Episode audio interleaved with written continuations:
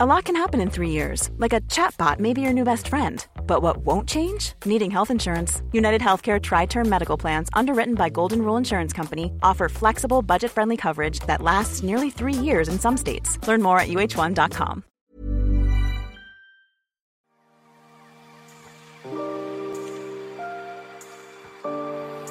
Aquí comienza The Coffee.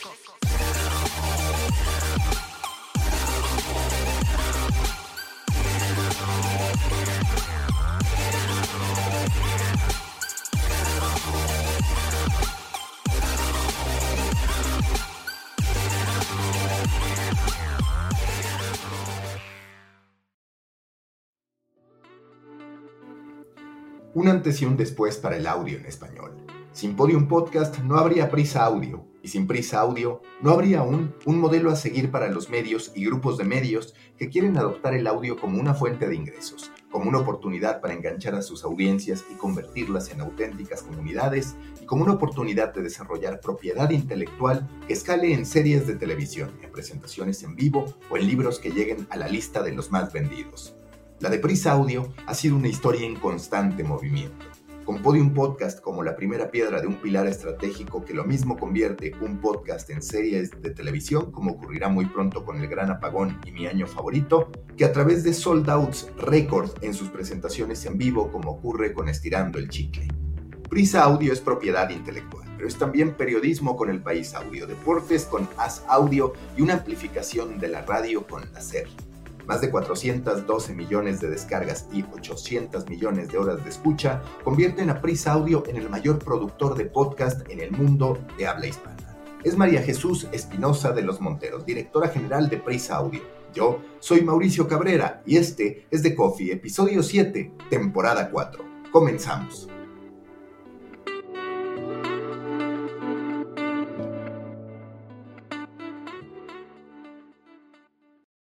Nuevo episodio en The Coffee. Me da muchísimo gusto saludar a María Jesús Espinosa de Los Monteros, quien ya había estado en aquel momento como responsable de Podium Podcast. Hablamos del gran apagón. Me parece que llegamos a hablar también de Guerra 3, ahora ya como directora general de Prisa Audio. María Jesús, muchas gracias por estar aquí en The Coffee. Y yo quiero empezar preguntándote. ¿En qué momento se encuentra hoy Prisa Audio? Es decir, hace relativamente poco se hizo el anuncio de esta conformación de un área transversal de audio y a partir de ese Prisa Audio junto con Podium Podcast han ido apareciendo algunos espectros temáticos, por así decirlo, como el país audio, as audio.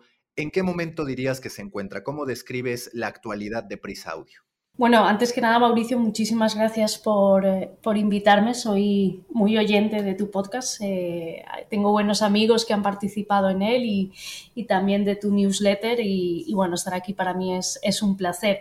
Pues estamos en un momento de, hoy justo lo, lo comentaba con, con, los compañeros de dirección, en un momento enormemente efervescente. ¿no? Eh, creo que estamos todo el equipo eh, como decimos aquí en España, muy enchufados con, con el proyecto, lanzando un montón de, de, contenido eh, con las distintas áreas del grupo. Con, hace poco, hoy mismo hemos lanzado eh, la versión sonora del Observatorio de Retina, que le hemos llamado Auditorio con esas 10 tendencias tecnológicas que creemos que van a marcar el, el, futuro de nuestra sociedad. Hemos hecho el, eh, desde Podium Studios, ha producido el primer podcast de el Huffington Post, que, que, se distribuye en exclusiva en Podimo. Ayer estrenamos el primer podcast de Prisa Audio en catalán junto a, a El Terrat, eh, los compañeros de Andreu Buenafuente. Eh, digamos que estamos, eh, ya te digo, en, en un momento de, de muchísima creatividad, con, con mucha ilusión y, y, lanzando muchos, muchos eh, proyectos y, y y viendo un poco este momento tan interesante ¿no? que tú describes también de, consolidación del audio por fin en, español y, y, y, con muchas ganas de seguir creciendo y con, con muchos planes para hacerlo. ¿Hasta qué punto hoy el audio, más allá de Prisa Audio, es una apuesta o un negocio? Porque los niveles han ido cambiando. Hubo un momento en el que muchos decían, lo del podcasting es una burbuja. Y hubo algunos que aguantamos y dijimos, bueno, pues si es una burbuja, que nos tomen la burbuja. Otros que se esperaron. Para ti, ¿en qué momento estamos? ¿Es todavía el audio una apuesta? ¿Sí ya tiene una visión de negocio? ¿Cuánto falta para que digas, a ver, este terreno es seguro, para que vengan todos los mm. que no quisieron ser early adopters? Bueno, yo creo que absolutamente es, es, un, es un, negocio y yo, y yo, diría que se está conformando ya una, una, industria. ¿no? El propio hecho de que exista Prisa Audio eh, es un ejemplo de ello. El, el, crecimiento global de la escucha de podcast se está estabilizando eh, hay estudios que afirman eh, que, en 2024 alcanzará por fin los 500 millones de oyentes a nivel global. Eso significa que cerca del 23% de los eh, internautas globales van a consumir audio. Creo que el podcast es ya un soporte de, gran alcance. Los, números en concreto de, España, México y Argentina. España está especialmente destacado en, en consumo. Em, creo que la entrada de todas las grandes tecnológicas y también de los principales medios de comunicación eh, mm, constatan esta generación de, una industria, de, un negocio. Y creo que también eh, datos como, el que reflejan algunos estudios de, mercado, que alrededor de en, 2023 llegaremos, superaremos por primera vez eh, los 2.000 millones de dólares em, eh, por publicidad dentro del mundo del podcast a nivel global, me parecen datos que son absolutamente eh, incontestables. Fíjate que seguimos hablando de el podcast y del audio. A mí me gusta siempre hablar de audio como un concepto más ancho que incluye el podcast, pero eh, sabes que hay muchas más cosas. Em, claro, tiene 18 años de vida, ¿no? Eh, está ya en la mayoría de edad. Eh, el podcast nace en, 2004, pero es verdad que, esta última era que tiene como punto de inflexión la pandemia lo ha acelerado todo. Pero yo creo de verdad que es un negocio, creo que es una industria y desde luego creo que es un formato que ha venido para quedarse, eh, como lo hizo el vídeo en, su momento. Tenemos que reconocer que Prisa ha sido de las organizaciones que más se han atrevido a apostar por audio, la que más en español, y eso me parece que está fuera de discusión, y una de las que más a nivel global. Hoy, ¿cómo, cómo te miden y tú cómo mides los resultados? Porque siempre que se trata de una nueva tendencia, más allá de que se empieza a dar el negocio, está esta duda de decir, ok, ¿qué tanto debo medir sobre el retorno de inversión contra las muchas otras ventajas que te da el ser early adopter y decir, me estoy posicionando y estoy preparando el terreno para cuando explote? Tú, digamos, en tus métricas, por supuesto que tienes algunas de negocio y demás, pero ¿qué tanto hoy existe la visión de tenemos que invertir para que haya un retorno en el mediano plazo contra la necesidad de retorno inmediato, por así decirlo? Sí, yo creo que como has dicho, Prisa fue eh, pionero en el, en el, mundo del audio, del podcast, con la creación de Podium en, en, junio del año 2016 y nace precisamente con esa idea, ¿no? con la idea de eh, los ingresos de, radio en concreto se mantienen, esto fue por supuesto antes de la pandemia, ¿no? pero se, mantienen muy estables. El poder de la radio dentro de España, el poder de penetración de la radio sigue siendo enorme, también en países como, como México y Colombia. Y, y esta idea absolutamente estratégica y de visión hacia futuro, de decir, tenemos nuestro negocio eh, que tradicional que funciona muy bien, cómo empezamos a mirar a, futuro y esta creación me parece que, fue un acierto. Yo creo eh, que Prisa Audio, es, mi opinión, eh, jamás hubiera existido o, hubiera tardado más en existir sin, si no hubiera existido Podium Podcast. ¿no? Yo creo que Podium fue una apuesta muy relevante del grupo que acabó contagiando muy positivamente a otras partes de la compañía y que esta, no sé, esta em, pasión por el audio que ahora vivimos en, toda la compañía, buena parte de culpa de eso la tiene, la tiene Podium. Así que lógicamente hay unos, unas métricas que tienen que ver con con audiencias, ¿no? Hace poco lanzábamos el, dato de cierre absolutamente récord de los 412 millones de descargas de Prisa Audio en España y Latinoamérica. Para nosotros, imagínate, es, un, dato increíble. Eh, y también, lógicamente, el crecimiento de, todos los ingresos relacionados con el podcast es eh, son muchísimo eh, más grandes y cada vez son más grandes que hace cinco o seis años cuando nació Podium. En, ese sentido, yo creo que de las cosas más interesantes que está pasando y que, puede propiciar Prisa Audio es esa especie de, armonía entre, em, entre la parte, podríamos decir, más tradicional de nuestro negocio, tú sabes mucho de eso, eh, y, y, las nuevas formas, los nuevos formatos, eh, los nuevos negocios. ¿Cuál va a ser el balance? Porque podríamos decir que el audio está viviendo lo que los medios escritos ya vivieron por un largo recorrido, que es cuál va a ser el modelo de negocio que impere.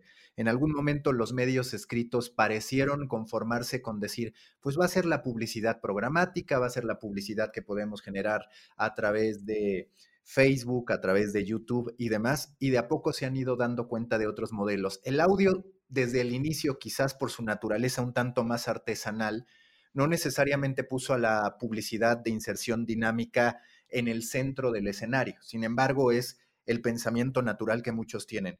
Si tú pensaras en cómo se va a ir integrando el PAI de ingresos, las distintas fuentes de ingresos en el audio, ¿cuáles serían esas patas que tú verías y con qué hegemonía una mm. sobre otra? Bueno, yo creo que estamos justo en ese momento, ¿no? Es un momento interesante. Yo creo que no hay una absoluta definición de cuál es ese eh, modelo de negocio. Diría que esencialmente hay tres líneas. Eh, la publicitaria, eh, con formatos que van desde la publicidad programática, dinámica, las menciones nativas, el branded podcast, Creo que esa parte es innegable que está funcionando y, cada vez más y en nuestra experiencia la demanda de las marcas es cada vez mayor. En segundo lugar, em, el modelo de suscripción que, está empezando a entrar en algunas grandes eh, plataformas. Hay una cosa que decía Bob, eh, Pittman de iHeartMedia cuando decía eh, que, el impacto de las suscripciones será limitado en el sentido de que muchas veces los creadores lo que quieren eh, son el mayor alcance posible. ¿no? Los consumidores quieren podcasts fácilmente disponibles y muchas veces gratuitos, los anunciantes están dispuestos a pagar. Bueno, esta es una de las, de las opciones. Em, creo también que, a veces... Eh, eh, existe, se, ha, escrito mucho sobre eso, ¿no? Una fatiga del el, homo suscriptor, ¿no? Hay tantas suscripciones eh, que no sé si añadir una solo y exclusivamente em, de audio teniendo una oferta tan potentísima de, de radio, eh, de podcast de radio y de creadores independientes no estoy 100% segura que sea solo ese modelo de negocio, pero me parece que es muy interesante también eh, contemplarlo.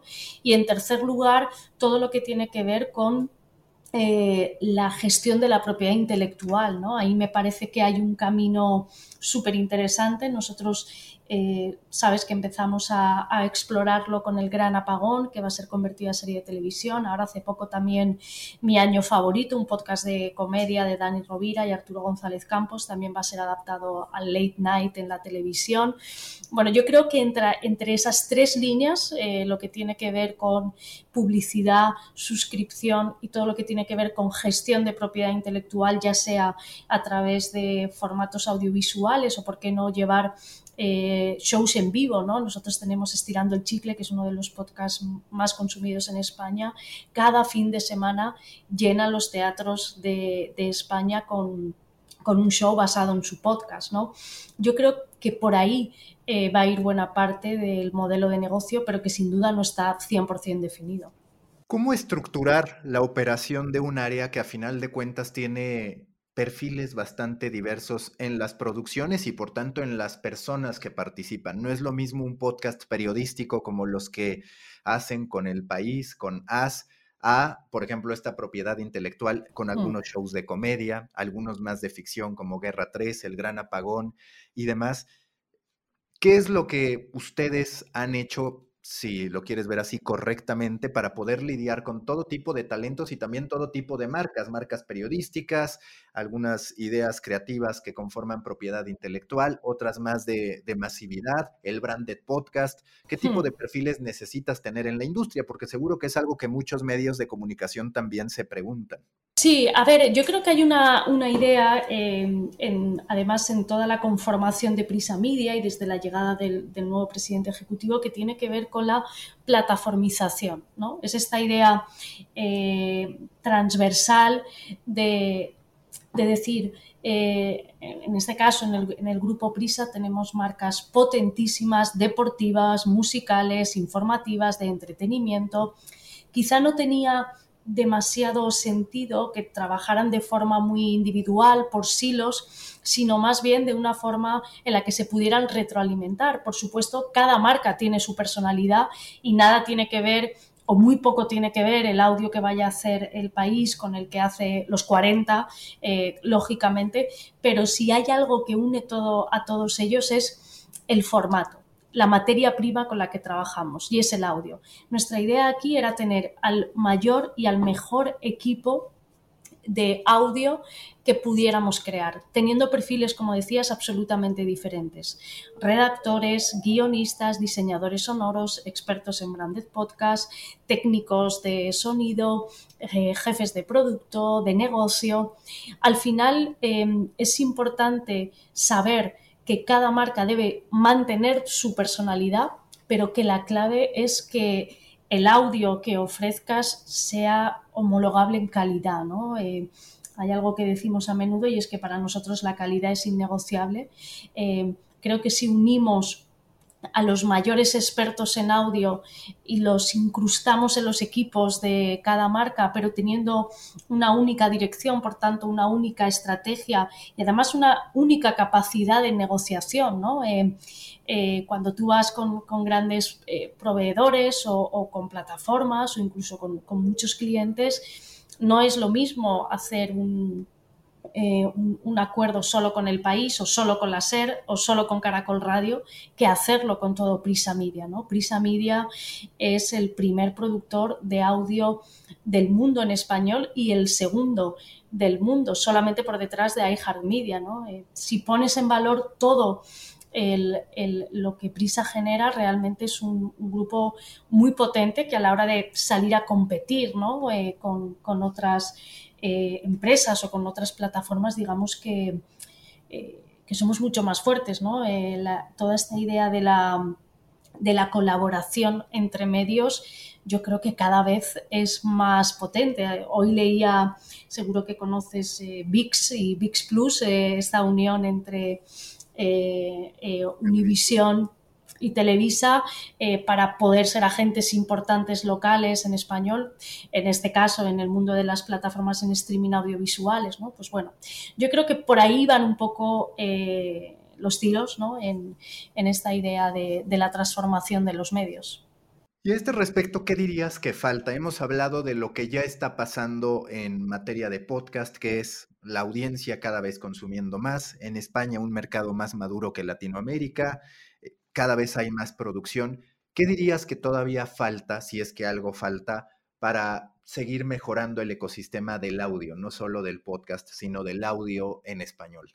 Bueno, yo creo que eh, por, mm, para que no todo sea estupendo, yo diría que si hay algo eh, que falta, en mi opinión, tiene que ver con la tecnología, ¿no? con sofisticar un poquito más la tecnología. Yo creo que es indispensable disponer de una, de una tecnología que nos permita detectar eh, propuesta de valor, eh, que, también para las marcas acabe siendo enormemente eh, fiable el, el, contenido en audio. ¿no? Creo que queda mucho por mejorar ahí que esa sofisticación de la tecnología en cuanto a eh, una mayor precisión en las métricas, em, alcances más cualitativos, eh, poder desmenuzar un poquito más el dato en, audio, a mí me parece que es una de las cosas en las que probablemente vamos a poder eh, mejorar en los próximos años. Creo que si no se ha hecho, tiene que ver con que bueno, eh, la, industria quizá no había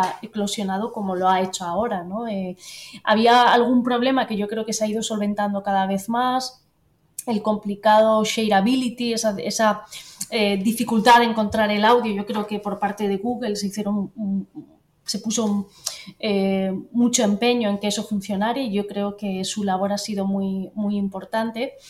Eh, y luego hay algo que define al ecosistema del podcast, que es eh, la, fragmentación y atomización de su consumo. ¿no? Eso es algo que ahora de momento no podemos decir que vaya a cambiar. Si es bueno o malo, eh, yo, yo no creo que sea especialmente malo, siempre y cuando tú conserves eh, tu marca y tu audiencia, aunque se consuma en una plataforma diferente, eh, no creo que necesariamente tenga que ser algo malo y desde luego no es algo que yo creo que vaya a cambiar en, en el corto plazo. Hay dos puntos que quiero tocar contigo también. El primero, ¿te parece que se están diluyendo las separaciones entre áreas? ¿Por qué lo digo? Porque hoy vemos podcasts que terminan representando nuevos medios de comunicación. Se regalan dudas, por ejemplo, es un caso. Yo siempre digo, oye, ¿qué vale más? Una vertical que tiene muchas notas a través de SEO que genera una audiencia que al final no es comunidad o un podcast que se puede presentar como una vertical de bienestar personal o de lo que sea. Y de pronto me queda la sensación de que las organizaciones de medios todavía no entienden esa posibilidad de que un formato sea otra cosa. Sí, un show en vivo, pero también puede derivar en un sitio y por supuesto también entra el debate de quién es el dueño al nivel, a nivel interno en la organización de ese concepto, porque empieza a viajar por muchos lados. ¿Tú cómo percibes que debe atacarse eso? Y si tú ves que mm. el podcast en efecto puede ser el producto mínimo viable, pues de un medio de comunicación como tal, que diga, de aquí mm. surge alguien que domina una categoría. Yo creo que sí, creo que el caso de, Se Regalan Dudas es un ejemplo, eh, es un ejemplo formidable. ¿no? El, otro día hablaba con, con, con Roger Casas del Cañonazo Transmedia, que, creo que lo conoces, y hablábamos mucho de esa confluencia o, que, o que yo creía que quizá buena parte del, éxito que haya podido tener Podium o, Prisa Audio y, algún cambio tiene que ver con esa confluencia entre, entre los nuevos creadores o creadores digitales que, digamos, podrían estar haciendo su contenido independientemente de un medio de comunicación y una gran compañía eh, como, como es Prisa. ¿no? Creo que gracias al podcast, una compañía como la mía ha empezado a mirar fuera de lo que sería eh, normal que mirara, sus redacciones, sus periodistas, ya ha empezado a mirar a creadores independientes que ha traído hacia su entorno para, eh, para complementar su oferta, para poder rejuvenecer en este caso, feminizar audiencias, que a lo mejor con sus otras marcas no era capaz de hacer únicamente. Y al mismo tiempo a muchos de estos creadores independientes creo que les hemos demostrado que una relación sólida, creíble, con un gran medio de comunicación puede ser muy favorecedor para su contenido, em, siempre, por supuesto, respetando su independencia. ¿no? Yo creo que esa, eh, me da la sensación ¿no? que esa bidireccionalidad puede ser em, muy, muy favorecedora para, para los grandes medios de comunicación en el, en el futuro. Ahorita hablaste de la relación creadores con medios de comunicación. Ahora, otra de las relaciones que son complejas, creadores, o mejor dicho, medios con plataformas tecnológicas.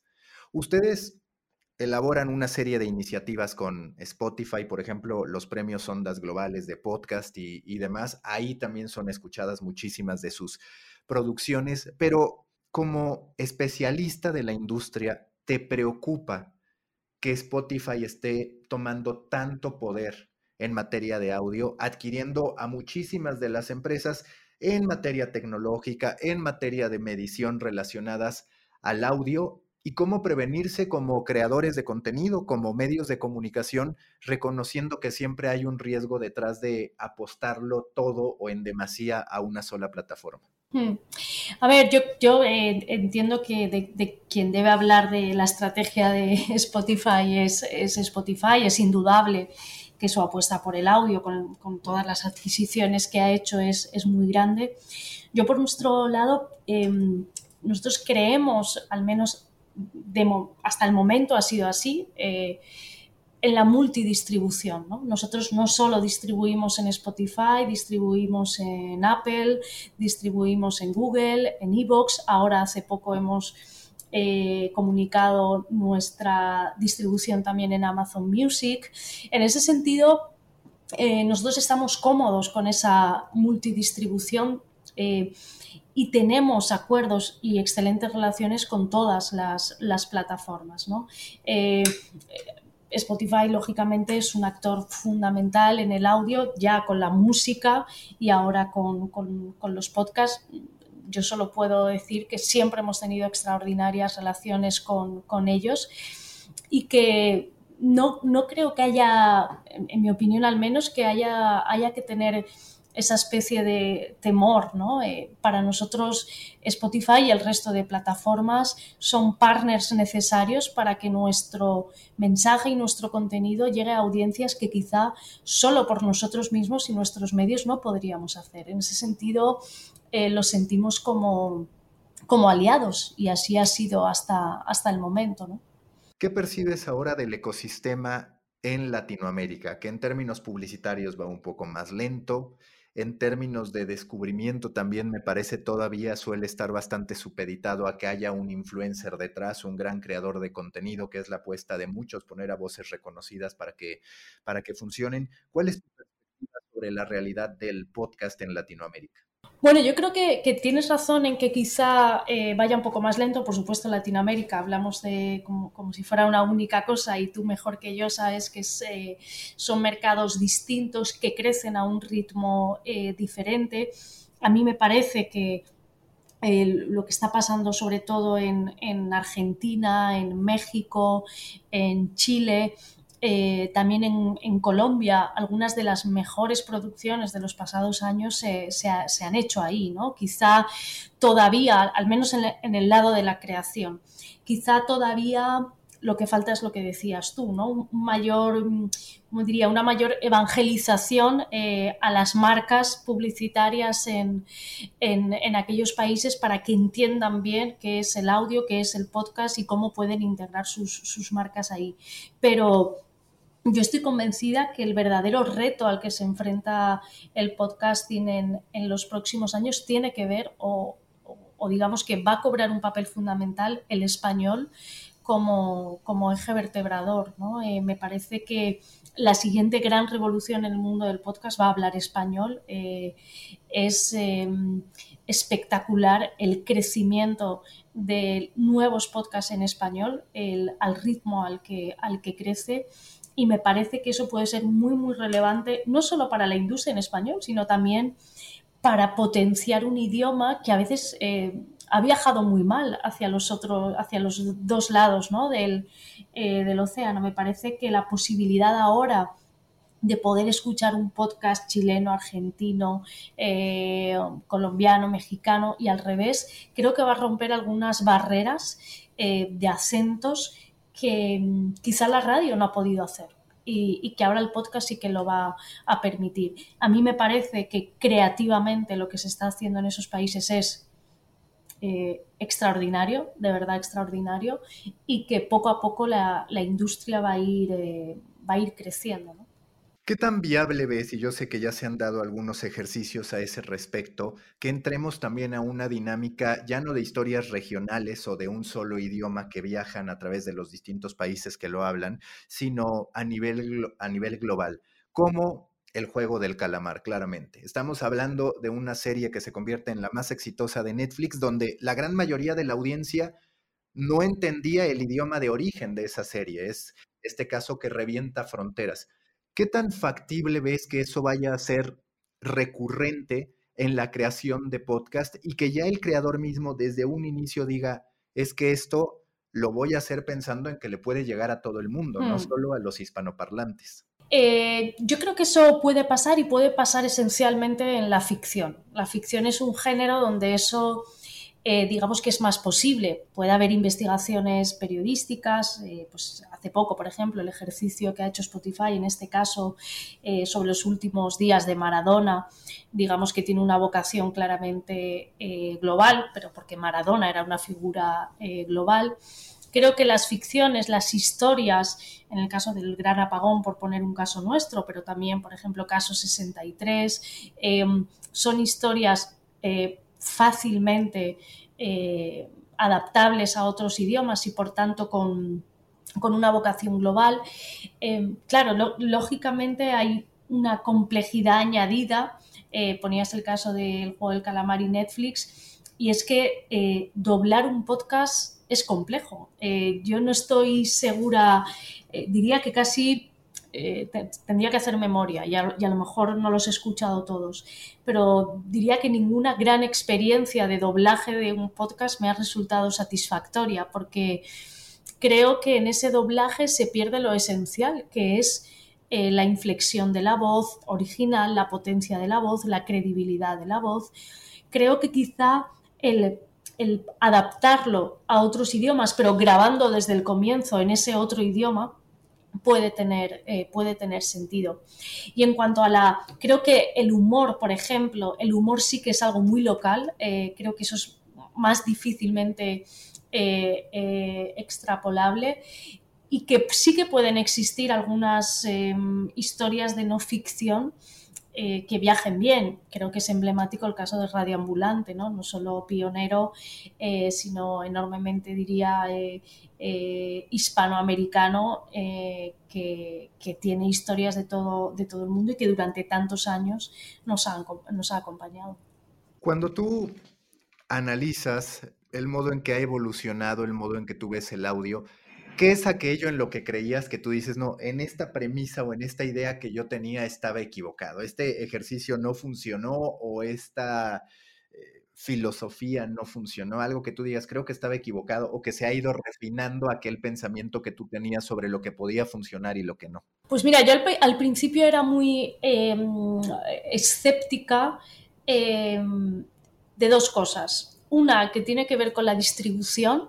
Yo eh, pensé, o también quizá en alguna de nuestras experiencias, que una distribución en el sentido del, binge eh, listening, muy similar al, binge watching de las series de televisión, eh, no funcionaría porque creo, siempre he creído que, si algo propicia el podcast como rutina es un cierto rito, una costumbre, y me parecía que el consumo eh, casi epiléptico ¿no? Eh, de, algunas de las series no favorecería que, tuvieras un recuerdo memorable, ¿no? que resonara en ti eso. Eh, y por ejemplo, con Caso 63 me dio la vuelta en esa opinión. creo que determinados productos sonoros sí que tiene sentido que se lancen así. Esa es una de las cosas. Y la segunda, yo al principio era muy escéptica también con todo lo que, lo que eran los audioartículos, los artículos narrados. Eh, mm, y poco a poco yo creo que conforme he ido conociendo em, cada detalle de ese formato, eh, me ha ido gustando más, le, he encontrado los beneficios, ahora hemos empezado a hacerlo en, en el país eh, creo que es algo bastante genuino y diría que casi imbatible que el periodista que lee siempre columnas, por ejemplo, muy personales, ponga su voz para contarte eso que además está contado en primera persona. Eh, creo que, en determinados casos el, propio periodista narrando lo que ha escrito es un formato de audio eh, muy hermoso y que puede crear una gran fidelización al lector o suscriptor. Yo coincido contigo, la verdad es que era una de las preguntas que te quería hacer porque yo lo he validado. Por ejemplo, ahora simple y sencillamente con el libro que hice que reunió a una serie de autores, leí las columnas, en este caso no eran ni siquiera las mías, hay varias lecturas que sí he hecho de lo mío, y la verdad es que el completion rate es altísimo. Es bastante funcional y creo que cuando tú eres el periodista que lo escribe, además se te pueden ocurrir dos o tres palabras o un modo de expresarlo que enriquece el texto, que de pronto te dices, quizás hasta está mejor expresado en el audio que lo que yo lo había escrito porque en algún momento se me vino a la cabeza un pensamiento que decidí incorporar sin que alterara la estructura. Y conectado con eso, tú ves un prisa audio como esta o esta propiedad que está creando el New York Times con su ejercicio beta, porque me parece, a ver, primero yo tengo una hipótesis que es, los medios de comunicación están en la economía de la atención y por tanto han de buscar que la gente pase la mayor parte del tiempo con ellos. ¿Cómo? Pues a final de cuentas, teniendo un hub en el que auténticamente entretengas y ese entretenimiento, en efecto, puede venir con cosas de ficción, con cosas periodísticas, con cosas que son lecturas, audiolibros o incluso otras de las tendencias que a mí me apasionan como posibilidad del audio, que es el, el curso, digamos, el que sean auténticamente herramientas académicas. ¿Tú percibes que hacia allá también irá Prisa Audio en términos de decir, te vamos a ofrecer una aplicación standalone básicamente donde puedas leer, escuchar, conocer a los periodistas del país y además las ficciones y además todo lo que tenemos? Yo, eh, en primer lugar, diría que realmente lo que estamos viviendo es un tránsito, o al menos a mí me lo parece, de la economía de la atención hacia la demanda de confianza. Yo diría que ya no es suficiente eh, contener la atención del oyente, lector, espectador. Ahora lo que nos demandan es que le ofrezcamos información creíble, de confianza, y yo creo que ahí los medios de comunicación tenemos mucho que decir, em, cada vez más. Em, y en segundo lugar, eh, conozco de cerca por, por algún amigo el proyecto de New York Times Audio y me parece que es la culminación de una estrategia brillante de audio que ha hecho el periódico muy poco a poco lentamente con el nacimiento del Daily, eh, luego con la compra de Serial, eh, con el acuerdo con This American Life, con los artículos narrados. Eh, me encantaría que en un futuro Prisa Audio pudiera, pudiera ser algo así. Creo que de hecho tenemos la materia prima para, para tener todo eso pero creo que hace falta un tiempo de, decalaje, ¿no? Es decir, fíjate que New York Times Audio llega cuando el Daily lleva cinco años en antena. Antes hubiera sido eh, bastante complicado tener, tener algo así, ¿no? Sobre todo si ese New York Times Audio quiere eh, de alguna manera asociarse ¿no? esa gran oferta que tiene actualmente el New York Times, que ya no es un periódico, es una plataforma de suscripción cuyo contenido es el periodismo y otras muchas cosas. Eh, ha apostado por el entretenimiento. ¿no? Pero sí, desde luego, eh, mm, tener el espejo del, New York Times eh, para nosotros es muy estimulante y desde luego creo que tenemos las marcas, el contenido y los profesionales para poder hacer algo así mm, en un tiempo. Ahora Medium anunció la lectura de artículos con siete voces distintas producidas a través de la inteligencia artificial. ¿Cuál es tu perspectiva sobre esto, sobre la posibilidad de que voces prediseñadas, por decirlo de alguna manera, enganchen con la audiencia. Mm. Hablabas hace rato pues de este vínculo muy personal que se genera con un periodista que te lee la historia, pero están estas voces pues totalmente deshumanizadas que pretenden impactar. Em, a ver, em, en, primer lugar creo que la, eh, audificación de un periódico, eh, digamos que en la audificación de un periódico hay muchos componentes. Está el podcast, están los artículos narrados, está también, por ejemplo, la utilización eh, para generar comunidad de, las apps de, de, audio social.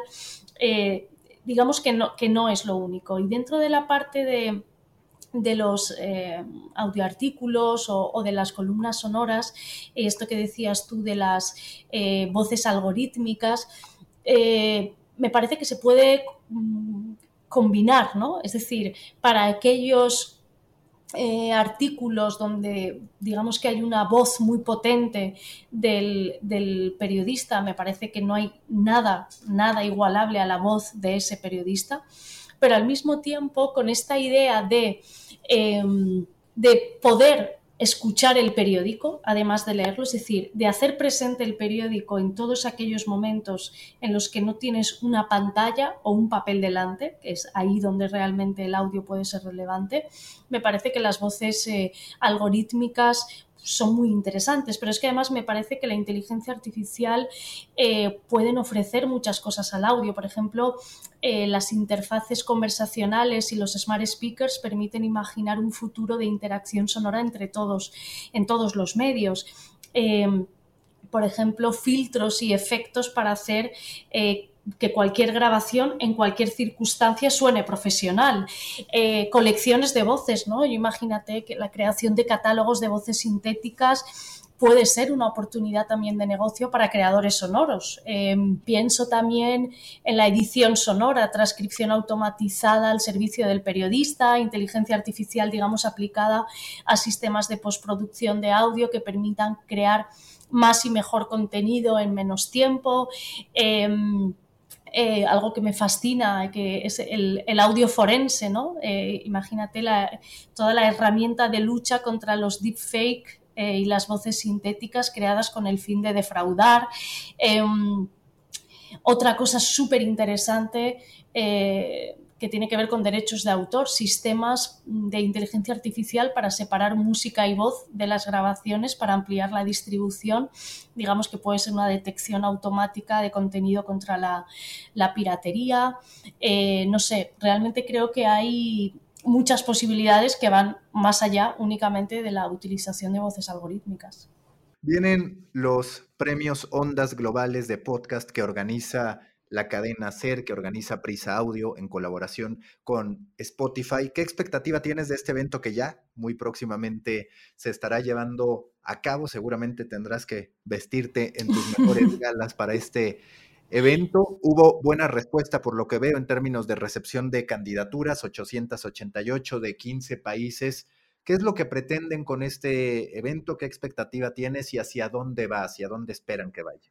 Bueno, la verdad es que eh, desde el comienzo pensamos que sería una buena idea aunar los premios más prestigiosos de comunicación que hay en España, son los premios Ondas, también se premian trabajos internacionales, eh, llevan casi 70 ediciones con el formato podcast que, como sabes, está en plena inclusión.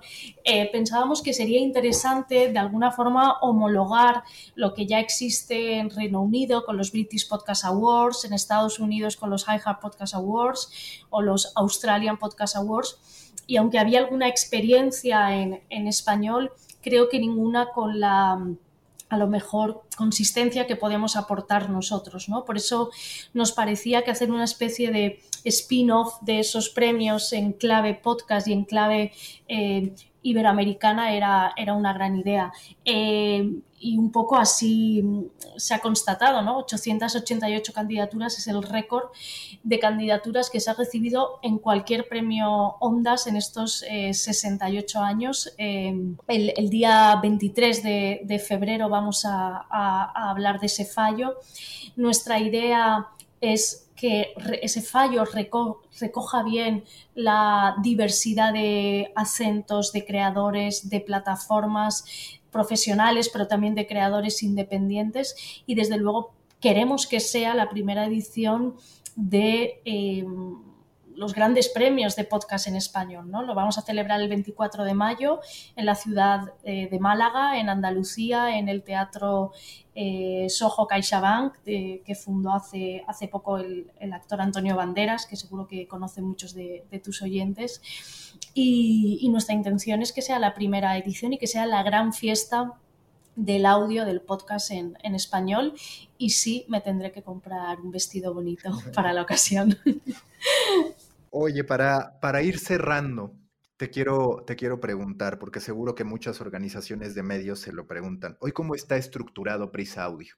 Bueno, Prisa Audio, sabes que es una de las siete plataformas transversales a través de las cuales se organiza eh, Prisa Media con esta idea de poder hacer mucho más eficientes los, los, procesos y sobre todo para ganar en agilidad. ¿no? Yo siempre he creído que una de las grandes ventajas que han tenido nuestros competidores tecnológicos frente a grandes monstruos como nosotros es la agilidad.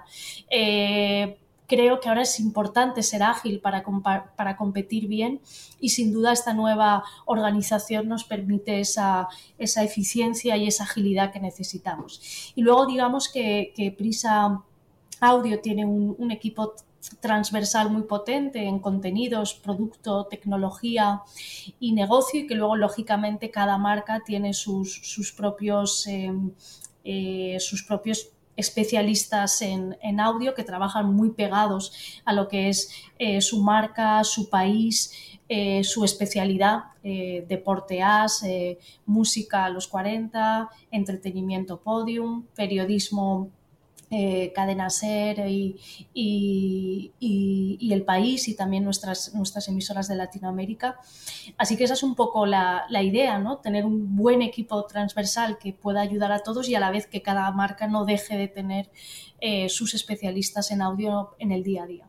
¿Qué va a hacer María Jesús Espinosa de los Monteros ahora que audio también es video? Porque dicen, no, Spotify se va a volcar a video. En YouTube la gente ve los podcasts que ya escucha. ¿Cuál es tu perspectiva a ese respecto? Y si van a trabajar en proyectos que incorporen el video, no protagónicamente, pero bueno, pues sí acompañando sus podcasts. Ya lo estamos haciendo. estirando el chicle, por ejemplo, es uno de esos casos, o nadie sabe nada, eh, que funciona extraordinariamente bien en, YouTube.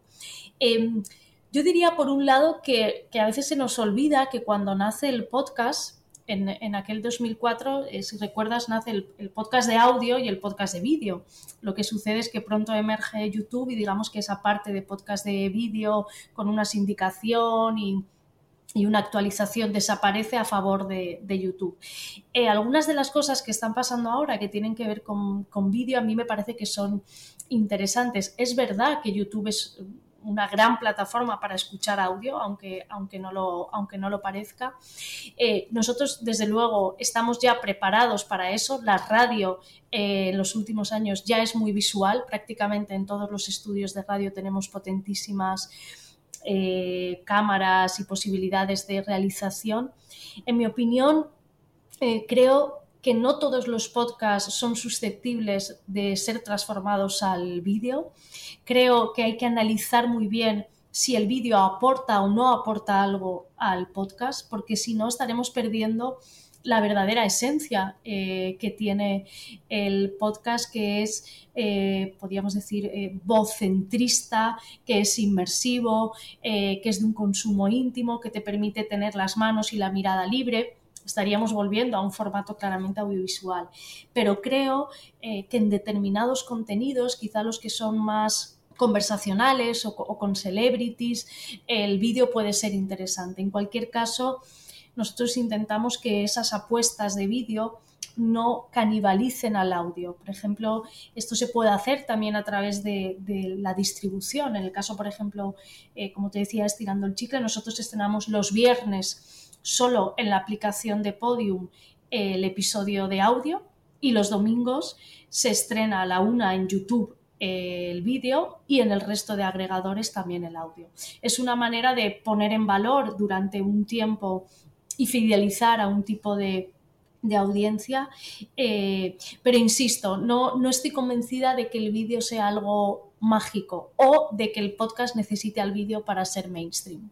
Para cerrar, ¿cuál sería ¿O cuáles serían los tres podcasts que tú recomendarías escuchar a cualquiera que quiera entender a plenitud el poder del audio? Bueno, yo creo que eh, hay que mencionar, eh, porque es como nuestro Casa Blanca del podcast, ¿no? Eh, a Serial. Serial es el padre de, todos los, podcasts. hace poco lo, lo escuché y sobre todo la primera temporada creo que que siga aguantando bien el paso del tiempo, pero que lo que sucedió con ese podcast en aquel momento fue único. Eh, en segundo lugar, eh, yo creo, y sobre todo cualquier persona que hable español debe escuchar cualquier episodio de Radio Ambulante. Eh, ellos son una gran inspiración para todos los que hacemos audio en español. Son pioneros y son, en fin, digamos que han marcado buena parte del camino. Y en tercer lugar, y para hablar de, de ficción y aunque sea algo nuestro, yo creo que El Gran Apagón es, es, verdaderamente un proyecto diferencial en audio que marcó un antes y un después en las series de, de ficción en, en español. Eh, y que creo que puede explicar muy bien eh, cómo se puede hacer ficción sonora, eh, como, como, decía Guillermo Arriaga, con el que estuvimos trabajando en Bienvenidos a la Vida Peligrosa, cómo puedes hacer que una ficción sonora sea cine para los oídos. ¿no?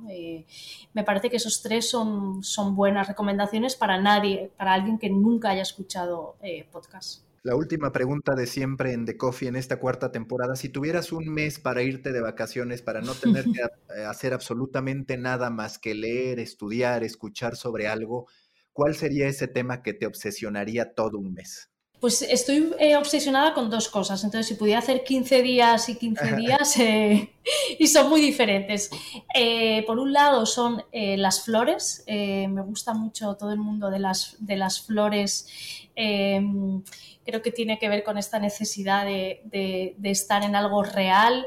Eh, estoy estudiando mucho todos los tipos de flores que existen, sus colores, cada fin de semana me compro, un, eh, me compro unas, las analizo, estoy ahí con el florista, me gusta mucho eh, todo ese mundo. Y en segundo lugar, estoy desde hace años leyendo mucho y creo que cada vez entiendo menos, pero me apasiona igual sobre computación cuántica. Me parece un mundo fascinante eh, bueno, todavía no, no, tengo 40 años, entonces no sé cómo de rápido va a avanzar la computación cuántica, pero me gustaría durar otros 50 para ver eh, ese verdadero salto cuántico que se va a producir en nuestra sociedad. Con eso es un mundo que, que me apasiona, que me parece casi magia eh, y, bueno, pero creo que necesitaría más de un mes para, para, poder leer bien sobre las dos cosas. Listo, María Jesús, muchísimas gracias y como siempre, seguimos en contacto para posteriores conversaciones. Gracias a ti, Mauricio, un abrazo.